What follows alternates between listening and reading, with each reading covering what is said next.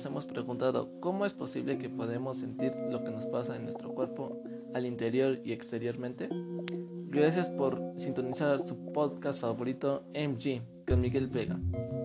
Hoy les hablaré de un tema muy importante que son los pares craneales. Para empezar, ¿qué son los pares craneales? Los pares craneales son los encargados de llevar la información y conectar al encéfalo con diferentes partes del cuerpo, como los órganos sensativos, músculos, entre otros. El encéfalo es muy importante, ya que se comunica con casi todos los nervios del cerebro a través de la médula espinal. En la médula espinal se encuentran fibras nerviosas, fibras eferentes, fibras aferentes.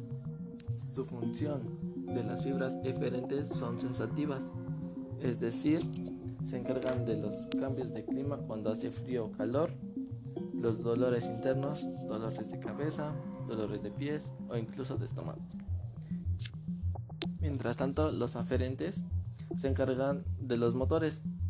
Estos, estos pueden controlar lo involuntario y lo voluntario, como lo involuntario es la respiración, la digestión, mientras lo voluntario es cuando estiramos nuestra pierna o mano, entre otras cosas. Los pares craneales les transmite el qué hacer a estas fibras. Una de las preguntas es ¿cuántos pares craneales tenemos y cuáles son sus funciones?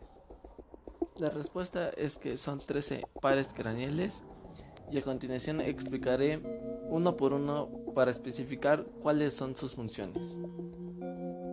El primer par es olfatoria.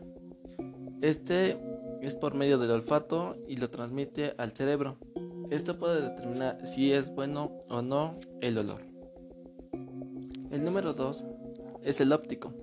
Este se encarga de la vista pero no de los movimientos. A continuación hablaré del oculomotor, que es el, que es el movimiento de los ojos de derecha e izquierda. El cuarto par es el troclear.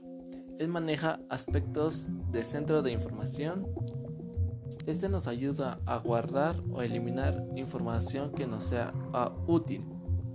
Por otro lado, el trigémico es sensitivo y se encarga de la mandíbula. Él es muy importante debido a que se encarga de, los dolores de la mandíbula y de una zona de la boca. El sexto par es el abducens. Él es demasiado involuntario, ya que es el parpadeo. Y muchas personas dicen que lo logran controlar, pero la mayoría de las personas no lo puede hacer porque es casi imposible. El séptimo par es el facial y este tiene muchos nervios ya que literalmente se encuentra en la cara. El octavo es el vestíbulo troclea. Él se encarga del equilibrio y los oídos, ya que si no está bien, estos podrían causarnos pérdida de la escucha o tener vértigo. El noveno par es el glosofaringeo. Él nos permite la entrada de los alimentos. Esto se debe a los faringeos en la parte superior. El siguiente es el vago. Y no le estoy diciendo a ustedes, escuchen. Así se llama este par. Pero no tiene nada de vago porque se encarga del sistema gástrico y del bronquio. El número 11 es el accesorio. Este se encarga de aguantar la cabeza, pero cuando somos bebés no podemos contar con él. Por eso cuando nosotros cargamos un bebé nos piden que le agarremos la cabeza al bebé para poder mantener en equilibrio. Por último está el hipogloso. Este se encarga de, de controlar la lengua. Este puede ser voluntario e involuntario. Por lo que lo digo, porque se coloca en una zona para poder no moverlo al propósito.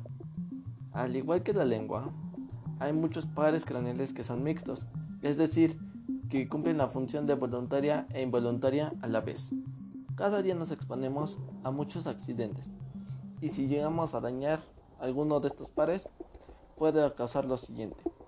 Número uno es traumatismos craneales, el segundo son enfermedades neurológicas y créame que nadie quiere sufrir eso, ya que literalmente casi nos volveríamos casi locos o perderíamos la capacidad para comunicarnos.